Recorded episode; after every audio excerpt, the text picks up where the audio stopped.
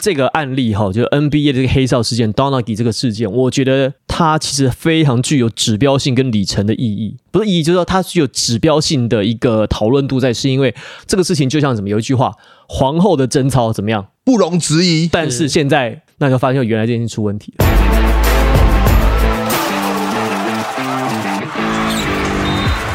话题人物对号入座，坐哪里？球场第一排，耶！好，我们这一集呢，其实要谈论一个相对严肃的主题，是非常严肃。那当然我们会收集一些资讯给所有的球迷朋友、观众朋友做参考。主要是因为最近啊，这个台湾篮坛啊碰到了所谓的赌球的事件啊，当然我们不乐见。可是呢，我们也收集了一些世界各国从以前甚至在百年以前世界的各大联赛，包含美国职棒、美国职篮、欧洲的足球，甚至日本职棒，他们怎么样去面对过去赌球的风波，怎么样重新站起来，怎么样重新。防堵，预防下一件事情发生。所以呢，这期节目我们邀请到。在国内这方面是小百科，《中国时报》体育组主任李宏斌，我们的好朋友。大家好，大家好，耶，是。待会足球部分就麻烦你了。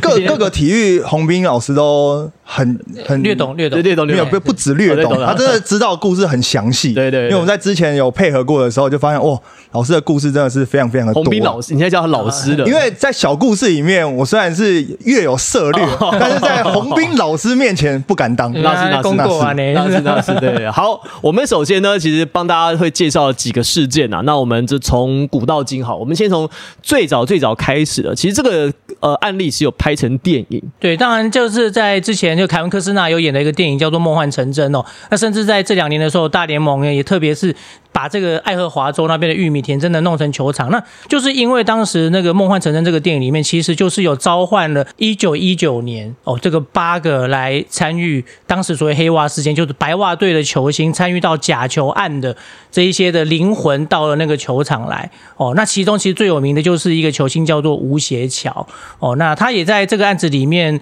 被认为是到底有没有真的涉案，后来都成了一个悬案，但是当时是遭到这个大联盟这边以最高的标准。把这个八名球员全部都终身禁赛。可是我觉得当时这个故事哦，就是黑袜事件。因为我小时候，我早期呢在看这个《中华职棒》杂志，就是曾公然后主编的那本杂志。小时候介绍这个故事，我那时候印象很深刻，是我记得当时我看到是这个老板他非常抠，嗯哼，而且他就是给球员很低的薪水，而且很低就算了，他还会设立所谓的激励奖金。那你快达标的时候，他就把你放在板凳上，不让你出赛，超没品的。对，就是你怎么样，就算打的再好，因为你。没有办法出赛，你就没有办法达成这样的你之前谈的那些很好的条件，到后来就发现通通被卡关了。画大饼啊！所以其实某一部分这些球员其实是联合起来，有点是为了要反抗老板这件事情，然后而去从事这。那当然，因为也结交了一些不良的朋友对，有点里应外合。对，刚好一个这个情况。然后当时的话，在一九一九年的时候，其实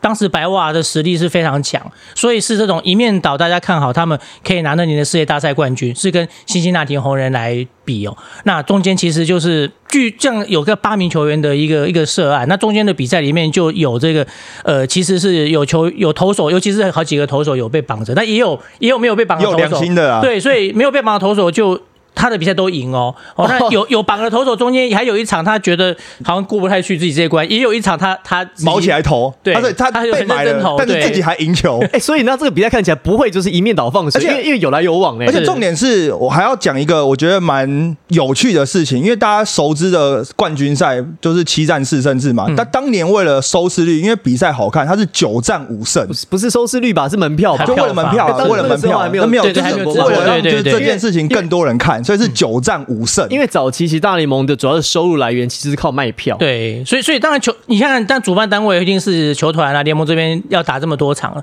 那同样的其实也正中这个外面操盘的下怀嘛，对不对？我我越多场，当然这个吸的这个资金就越多嘛。所以当年是九战哦，九战五胜，然后最后白袜是三胜五败。败下阵，其实还蛮 close 的哈，没有没有一面，这九战打到第八场，是。哦，那其实蛮打门后面，对，就是拉锯啊。其实中间这个我们刚刚提到吴邪桥，其实他他在这个比赛里面老实，所以这也对比了我们这近年来听到有一些哇，有些涉案的所谓的运动员常常说，哎，我的成绩很好哦，我们球队怎么样啊？其其实中间都很多猫腻。吴邪乔尔，他在当时这个世界大赛打，我们讲打了八场，他打了十二支安打，在世界大赛的安打数呢，到一九六九年才被改写。哦，所以他你说就打击来说，他那次还是打的挺好的哦，哦。哦，他在世界大赛打击率三成七五，然后但是呢，中间有一些猫腻的地方，其实是白话队的投手就说，我们外野手哦，那个接球站位很奇怪，一开始就站在一个很奇怪的地方，然后跑的时候不是很积极。跟那吴协乔当时是明星左外野手，结果呢，在这个系列赛呢，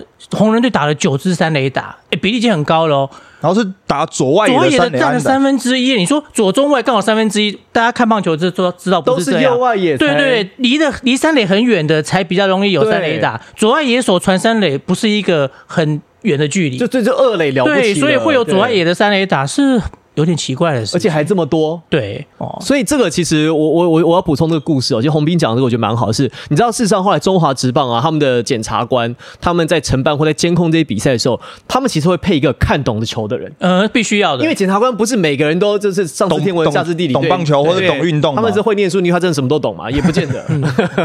但是就是他会配一个，就是说，哎、这个检察官检座，这个这个这个可能有问题。然后检察官问他为什么？他说，因为就像你讲，是说，哎、这个左外野三垒安打这么多不合理，他就会回报检察官，所以这场比赛他们就列入考量。所以我觉得其实确实，因为。在当时的时空环境背景之下，毕竟不像现在有电视转播，嗯哼，哦，所以可能没有那么多人知道，所以可能只有在在现场当时可能是的体育记者或者队友有留下这件事情来，否则如果这件事情在当时像洪斌讲的，就是过去就过去没有被揭发的话，大家只会觉得说，你你赛后看，你只是看哦，在那一年冠军在有三支左外野的三垒安打，嗯就是这样子而已，对他不会被解读出来。但是这是他个人的部分，因为整个比赛来说凶悍嘛，所以当时后来的确是就是有召开了这，其实在呃司法这边其实有进行调查。当时陈陈审的这一个联邦法官检察官联邦检察官，他后来其实成为了新一任的那个美国职棒的这一个主执行长执行长、主席主席主席主席对他是主席他第一任对第一任第一首任任美国职棒大联盟的理事长就是主席啊，但就是因为承办了这个案件，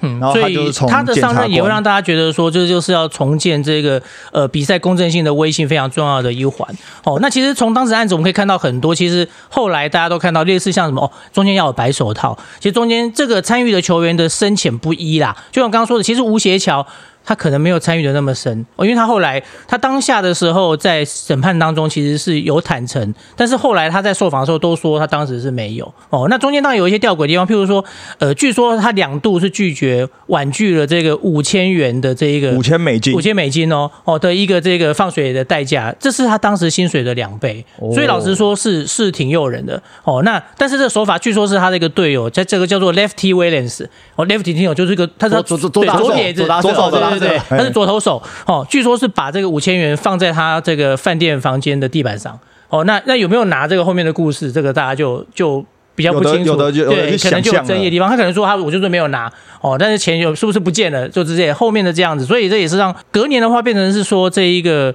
呃 Landis，我们刚刚讲到的这一位后来成为新的这个呃理事长的，他就是用一个最高标准，他说任何我们参与这个运动的相相关人士接触到这一些哦奇怪这个身份的赌徒等等的不法分子的这种人，就是不能够继续留在棒坛。终身禁赛，对，所以吴协乔其实隔年在很多成绩都打出他生涯的一个最佳，就是他当时还是老实说，他是处在一个生涯很巅峰的状态。他当时他生涯打击率三成五六，照理说他应该是要进入美国职棒名人堂堂第一代的这几个人里面哦。结果他在隔年因为这个最后就是全面的八个人全部终身禁赛，所以他的这个大联盟生涯就而且他的成绩。绩后来这些都不被采记，就是我记得好像就是都不被认可，就是说是记正式记录的一部分。那我觉得其实这个这个案例我为什么印象那么深刻？其实我觉得真的跟电影有关系，因为在。八九年的时候，凯文科斯那时候当红啊，与狼共舞嗯是。啊，梦幻成真这他他又特。别喜欢棒球题材的电影，他有好几部其实跟运动有关系嘛。那我印象很深刻是那部电影，当时我其实没有看得很懂，嗯哼，就觉得为什么好，我以为是鬼片，嗯哼，因为他因为他是后来就是因为他在那个你如果相信他就会来嘛，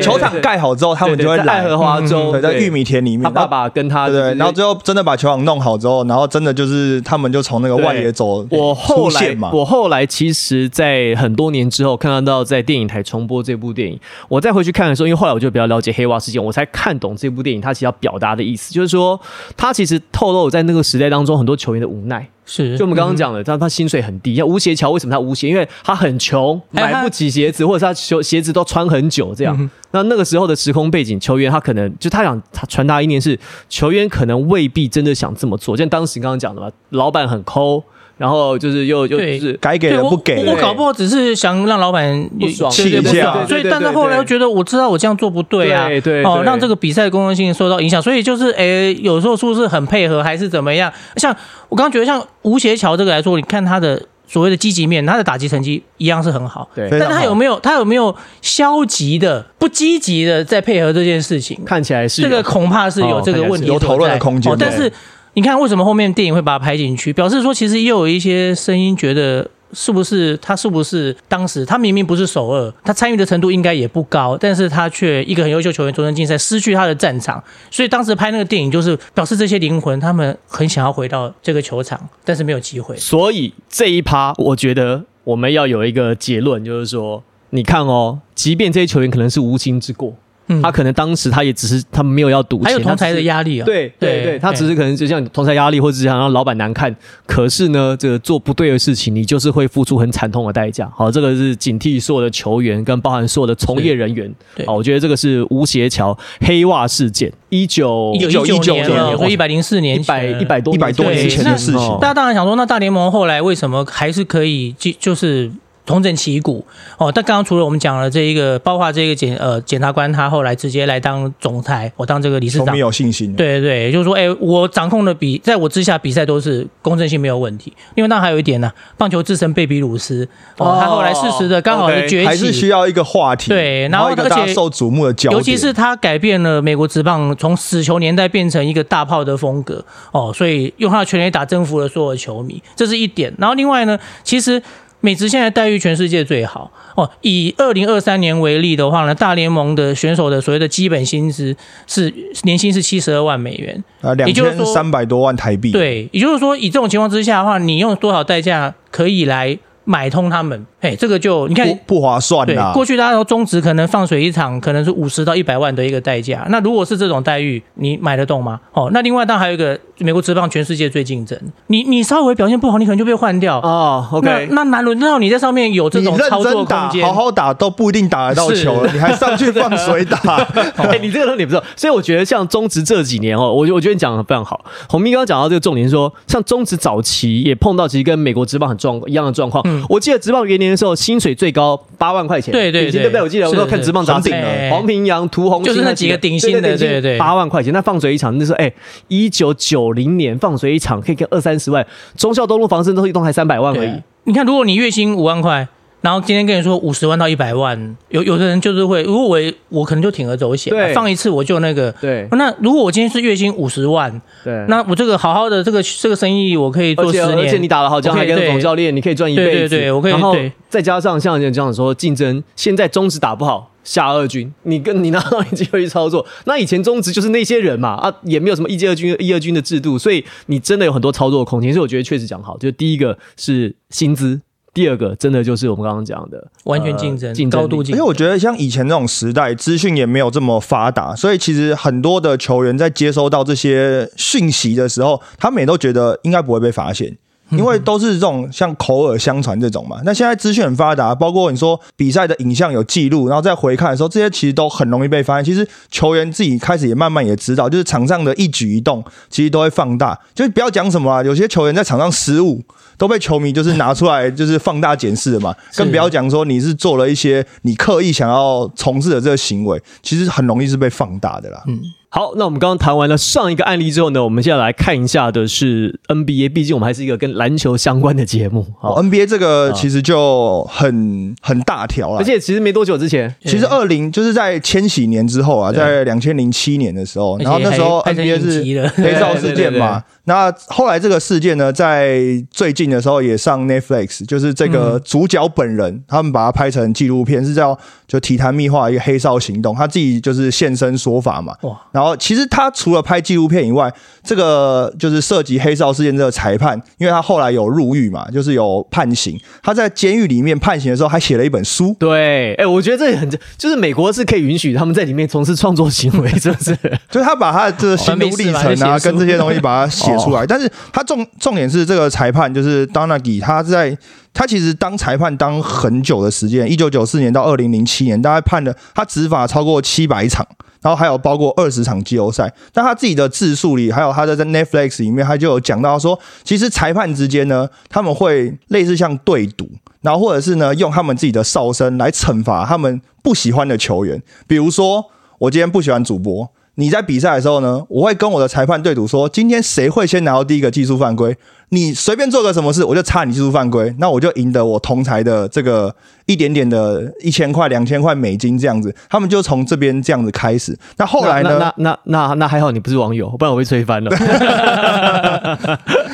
一下球都走步。对对对。对，那后来呢？因为根据媒体的报道，当然你在零六零七年的球季开季的时候，执法十五场比赛，而这十五场比赛都有下重注的玩家赢钱。所以就是当然你是说他自己没有改变球赛的。胜负。他是用哨音去改变节奏，因为他自己在自述里面讲到说，他觉得裁判 NBA 的比赛裁判大概能够左右比赛战局，就是正负六分左右。嗯哼，所以他就说两精准，他说最多两队加起来，我就是十二分而已。那你说那种被打爆啊，或者是那种大分小分这种东西，他说这不是我能控制的。后来呢，大家有去看这个统计资料吗？因为毕竟进入千禧年之后，这些科学啊，这些运动运动的这些统计数据就变得很流行嘛。那大家其其实有后来会回去看他吹判的比赛，确实他吹判的比赛犯规次数是增加的。就是他高于平均值的，就他之前可能他没有这么爱吹犯规，是，大家开始做这件事被发现之后，他开始犯规次数就开始增加。对，然后或者是他吹判的比赛呢，就是他的犯规次数就是高于这个联盟的平均值，意思是他会多吹几个犯规，那可能身体接触比较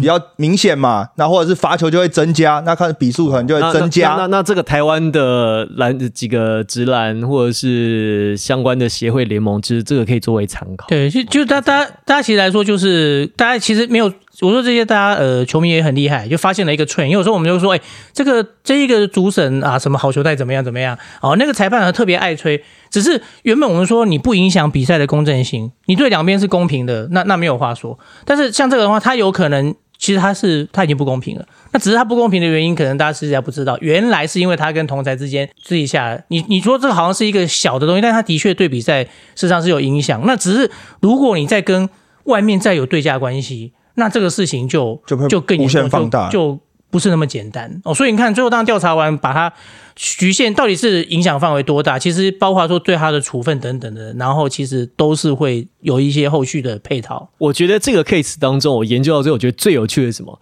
他原本他被判刑的刑期是至少三年，可最后他只做了一年三个月，他就出狱了，那转当污点证人，简单就是我廖北啊，廖北啊，就是廖北啊，你知道吗？就是美国有一个很特别，你看，其实美国很多电影有没有，就是跟 FBI 认罪协商说，好，我要你要消除我过去的犯罪记录，干嘛？我就愿意供出什么事情，帮你一个什么事情？哎，他们是可以交换的，知道吗？他确实做了这件事情啊，他提供了很多 NBA 在处理这方面一些可能没有做的好那些资讯，就是他他说出了很多，其实可能。联邦调查局原本对这很重要的，对对对，因为人家里面怎么玩怎么，你总是要有人窝里反里面才出来嘛。没有，其中一个他就是大家普遍就有在讨论，是说他说。每一场的裁判呢，会收到来自于指导单位的一个最这场比赛的指导原则。我觉得这个是我最震惊的，就大家都觉得说 NBA 没有操纵比赛，就后来看他说原来有哎，但但是他不是告诉你说我就是要让他赢，哦对，可是他就是说他有一个指导原则，对对对对。但是你这个裁判呢，或者是你这个裁判组，你要去怎么样去完成这件事情，就是你们裁判组之间的讨论，然后怎么样让这个比赛，就像洪明刚讲的，怎么样让这比赛用公正性的方式导向这个方向。但我以为这个事情。是是不是包括就是保护要保护一些明星球员，所以明星少是不是类似都有可能哦，都有可能，这这其实都包含在里面哦。就他会有一个对于这个比赛或者这个系列赛的指导原则，这件事情也是我那时候看到的时候觉得哇，原来不是就是让他们打而已，就是他们还是对比赛，包括你说收视率啊、门票考量啊这些等等啊，其实他真的会有一个想法的。我觉得这个，可是我觉得就是虽然大家讲就是 NBA 就是裁判嘛，黑哨或者等等指导。原则这件事情，那是在二零零七年左右，然后他零九年就是出狱嘛。但是其实 NBA 他也做了一个很跨时代的一个举动，他在二零一八年的时候，其实是北美四大职业运动里面第一个跟博弈集团签约的，他们变成商业合作伙伴。然后大家就觉得说，哎，运动不是应该要跟博弈啊，跟这些就是完全扯上，就是完全划清界限？但其实 NBA 发现这样子。就是跟博弈集团去合作之后，对于这样子比赛的观赛也好啊，整个收益来讲提升了十五倍之多。所以他说，这个其实是不能讲必要之二，但是确实能够提升职业运动的关注度了。好，我们刚刚讲完了，先是美国职棒、美国职篮，我们来换一种运动——足球。哦，足球就足球其实跟这个赌盘或者是一些运彩公司其实合作的历史算是非常的悠久啊。对，而且而且其实因为足球哦，我就说足球有时候大家觉得玩一下这个运彩博弈挺挺有趣的，就是因为它的比数基本上不高啊。所以你你今天如果你买了比如正确比分还是什么，你你就算你最后没有买中，你觉得我相距不远啊。经常比赛 其实真的跟跟我的解读就差我就差一个球而已，所以你你会比较容易说哎。下一场的话，我还想要试试看。我我跟你讲，我相信世界杯对对对，去年我都要讲什么？每个人都那边秀自己运彩，然后比说我说我自己多准，真的真的真的真的就是差在那边嘛，对不对？就是你不管会不会踢足球，反正就是一比零、二比零、二比一、二比一这场下，二比一，对对对对，了不起，就这些数字当然说平平常你买公益彩券呢，你你可能很难一直买下去，因为每次都共估嘛。对，那，这个的话就觉得就算就算没有中，相去不远哦。所以这足球，我觉得它有它的一个一个特点，所以它玩法上面就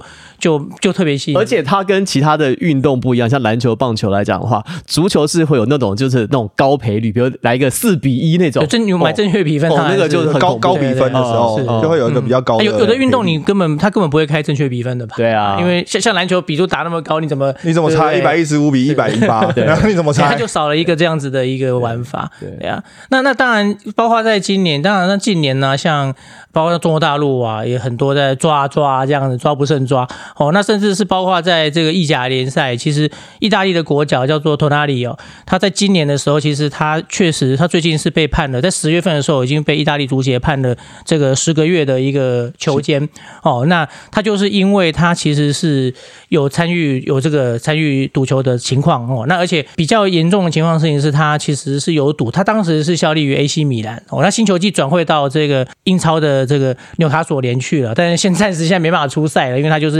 被禁赛当中哦。那但是他过程当中他是有配合这一个调查哦。那他投注自己的球队，这是一个我们各个例子都可以来讲，这是一个非常非常最严重的一情况。你涉及球队一定是最大的问题哦。那但是因为他配合调查，而且过程当中并没有发现说他有这个对价关系，就是我我有我有买自己的球队输赢，但是我没有去。介入比赛，或是跟这个外围的这个，这很难被人。那这个对，在这点其实就是不容易的地方。但是因所以为什么？但他最后他判的也没有说原本这个意大利足协定的规则，因为原本的话抓到应该是应该是三年，然后另外罚款的话也不是只有他后来罚这个金额哦。那现在判十个月，但是后面呢其实是还有呃八个月，你要参加十六次他们的一个反赌的这一个宣导课程啊。所以他没有真的进去蹲，他对没有，他只是。竞赛是不是这种？是不是这种？是不是这种？好像都没有真的进去蹲呢。我觉得有一个很大的原因，是因为各国的法律没有针对这件事情有一个明文的条例。我懂，我懂。赌神不这样，我我拒赌抽头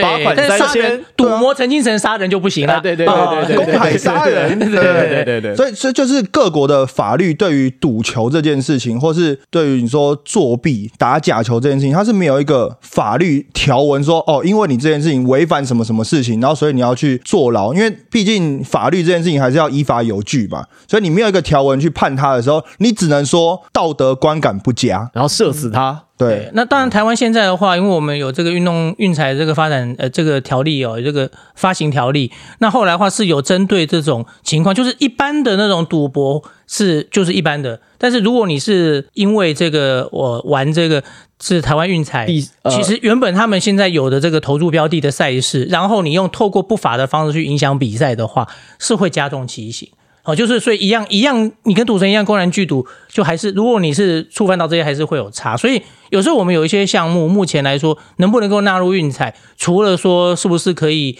让更多人关注之外，也是希望说在法律面上面更多一点的警惕给这些不法之徒。那刚刚其实讲到意意甲的这个部分的话，Tonali 他禁赛了这个十个月。那另外呢，还有一个尤文图斯的小将啊，叫这个 F Figioli 哦，那他则是被禁赛了七个月啊，因为呢他有赌球。但是没有赌自己的球队尤文图斯哦。那意甲现意大利足协现在的规定就是说，我意大利足协主办的、欧洲足联主办的、国际足总主办的比赛，你作为足球员，你在我这边登记的哈，球球员、教练跟我这边相关，包括裁判，刚刚讲很重要的一环哦，这些都不可以下去下去赌。你只要有这样的话，就是违反我的一个规定。哦，这所以他就是所以他就是有规范，就是说你是足球员，那这几个比赛你就不能赌，所以他可以去玩棒球。这个跟 Plusly 的规则很像、啊。嗯 Plusly 规定是说，你球员不可以去赌跟台湾，就我们讲是运彩了哈，然后地下运地下赌盘或者是是地下赌盘这种都是一切非法，非法行为就是非法了。合法的话，他说，因为运彩毕竟是公开贩售，是政府有监管的，所以他认为说你有你还是有这个权利要去做这个事情，去参与这个活动。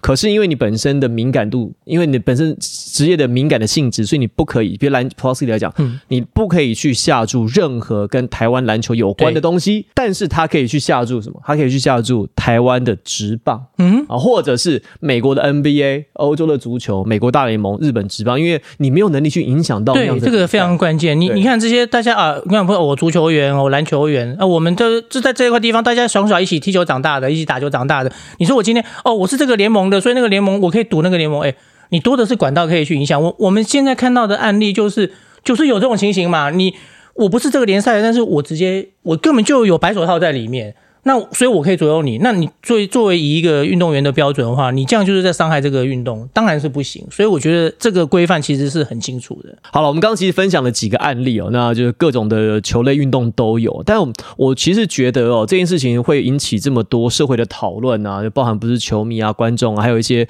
可能平常没在看球的人都最近在很关注这件事情。我觉得其实主要有一个很重要的原因是，本身运动员这个职业，他的你要这些球要知道你自己的职业所带来的影响跟后坐力，所以呃相关的规定定的严一点，我觉得就有其必要。好像我举个例子，像日本的黑雾事件，哈，还有像日韩国职棒的这个最假近球事件、呃赌球事件，赌球事件，件。还有日本职棒他们的球员出入不法的场所，他们是去麻将馆打麻将，但是因为这是一个巨人队的巨人吗独卖巨人队的年轻投手，他是因为在在休息日的时候，他们就是去麻将馆打麻将，但因为这个地方对日本职棒的球团来讲，他们是已经明文规定，这就是一个比较。不希望你涉入的场所，所以因为这样的事件，他们就被也被逐出棒坛。对他还不是说去赌球啊，是去打去麻将馆打麻将打麻将还不行。而且重点是这个事情，因为他们就后来深入调查嘛，就是说你除了麻将馆以外，有没有其他的类似赌博行为？结果他们抓到一个，我自己是觉得其实没有什么无无伤伤大雅大雅的事情，嗯但是他们把这件事情就是看得很重，就是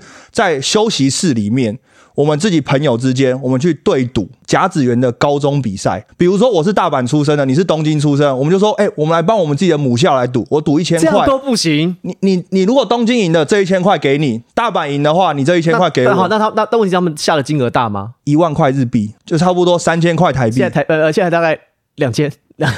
两千出头两千多两千多但。他们就觉得这件事情就是你去试图操纵你相关职业的比赛，所以他们真的是日本人，真的是高标准必须要拉的很高的。嗯真的那当然，你说真的也不排除，当然这个赌金是很低。当然你说，哎、那搞不好有我学弟啊，就是这些难难难不成？因为我是大阪的，我搞不好打给教练说，说，哎、你那明天怎么样，或者打给学弟怎么样，他就是完全要防堵这样的可能性，所以这时候他们在休息室里面，就是在经过调查的时候，有这么一件事情，其实在日本也接受到蛮多的讨论啊，就觉得我是休息的时候，私底下我们两个这样自己对差对赌这样，那也不行。可是我觉得你本来就是高敏感度职，高敏感度职业，你本来就是应该有这样的自觉，就是嗯你你像我这样讲，你如果真的要玩，你你比如你像合法像台湾啊合法的运彩，你去赌跟你。没有相相关关的球类，你去赌美国职篮或干嘛会会去玩？我觉得增加看球乐趣那是 OK。那其实日本是这样，韩国其实也是，韩国不是之前有有有有个投手，还是他不是就他只是进去赌场而已、哦。对，韩国必蛮常见的都是这种的一个情况。那那我觉得大家说，哎、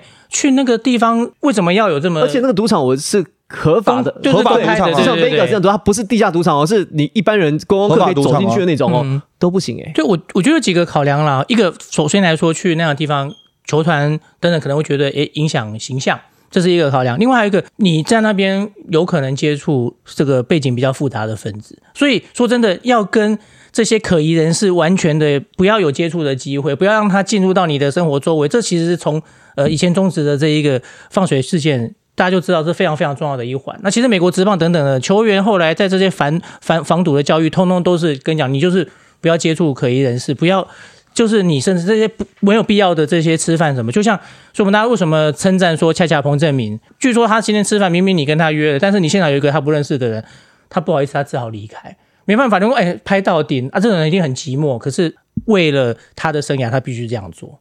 爱惜羽毛。是的，爱惜羽毛，我觉得这是给所有球员呐，不论是。篮球啊、棒球啊，甚至其他球类运动项目，只要你是在这个行业里面啊，你以运动为你的职志的话，我觉得这点真的是要爱惜羽毛，因为有时候你带来整个产业的伤害，你不要觉得说啊，我这一两个人，就我自己我自己扛就算了，我自己怎么样就算了，后面的人全部都会被你影响到，一起陪葬。像像洪斌刚刚讲说黑袜事件哦，这个乌协桥的这个状况，后来是靠贝比鲁斯救回来的。日本其实黑屋事件也是他们史上他们其实是最严重的污点事件，污点事件。当时呢是西铁师队的永义将之啊，他就是永久追放，永久追放日文就是永久放逐、永久禁赛的意思，终身囚监呐。后来怎么样？后来是靠王贞治跟长岛茂守，欧文炮、欧文炮，一个第三棒，一个第四棒，才把这个场面给救回来。中职的状况其实也很类似啊，当时其实也快倒下去了。二零零三年世界世界杯。在天母我还去看陈金峰、张志佳、张志对，然后后来腿打断，对，也没断啊，现在啊，对对。那反正你看，其实后面其实都要经过很你很多就是很长一段努力，而且还要有一些机会、一个契机，才有机会反弹。对，你要真的要靠一些历史性、指标性人物，才能把这整个产业、整个运动救起来。所以我们也不希望就是说，目前职棒其实发展的蛮不错的哈，中职目前在防堵的机制上面，我觉得其实蛮完善的。那当然，Plus 接下来呢也会跟呃中中职有很多的请教跟学习啊，那我是觉得说这些球员们好不容易啊，这个先前大家说 SBO 啊或 CBA 倒台时期已经这个低迷这么久了，好不容易有点起色，我觉得大家真的是要珍惜把握哦，因为不然的话，这一伤害下去，可能就是又是下一个世代，可能是下一个 generation，二十年、三十年后才可能哦再有今天。就是这么多球团，然后这么多大家有球打的这种状况出现，而且我觉得这种就是影响会超乎大家想象。因为比如说，好，现在可能觉得只是职业的环境受影响，可是你有没有想到，有些家长看到这样的环境之后，他不会让他的小孩去从事这样的运动，所以你等于你有可能一件事情发生要横跨两个世代。你才有可能把这件事情救起来。如果没有这种所谓很指标性的事件的话，你搞不好要在第二个世代或第三个世代才有可能有翻身的机会。中职就花了差不多将近整整二十年呢。是，而且而且因为包括从最早开始黑鹰事件出来之后哦，那那时候那时候我还是还是在在念大学。我举一个例子，我当时一个我的同学，他就说他哥哥因为在酒店里面工作，他就说很多球员去那边奔集，他因为他他哥都不认识球员，然后说我记得哎，我看到有一个染金头发的，那我同学那时候就说骗笑哎，我想我想哎，一九九零年代那时候还还没有像现在大家比较保守，对对对，然后说没有哪哪有，现在我们职棒球员哪有那个，就他隔天看转播看到一个染金发，他就说因为他哥哥根本不不看棒球，根本不认识球员，所以当他说。一个这个染发的，他马上他就说：“哇，那真的是。”当当我们听到这消息的时候，我们你看，呃，我们以前做球迷，然后呢，听到说：“哎，我看今天哇，杀的这样三比二，好刺激！”人家跟人说比数早就确定是这样，你那种感觉是什么？然后后面对，我们要参与这个，然后我今天说：“呃，真正球赛明明就有一个情况好奇怪。”然后我们在那边讨论为什么会有这个情形，就后来发现就是放就是有问题的。你你觉得你你那种感觉又怎么样形容？我觉得这种对于你喜爱这个运动的人都会是非常非常大的伤害，很灰心。对啊，我们常常讲一句话，就要再一度引用德雷莎修女讲的那句话：“ 爱的相反不是恨。”是漠不关心。其实中职在低迷那几年，就是大家不闻不问，嗯，我也不看，但是我也不讨厌，我就是我就是不关心你隐形人。我觉得那个是最惨。其实后来很接近的说法，因为彭正明那时候想要去挽救这个职棒的形象嘛，他自己有出来，就是也算是拍了一个呼吁的影片嘛。他其实有讲说，我知道这个事情发生之后，大家都很难过。我自己是球迷的话，我也看不下去。但是请你们继续关注我们。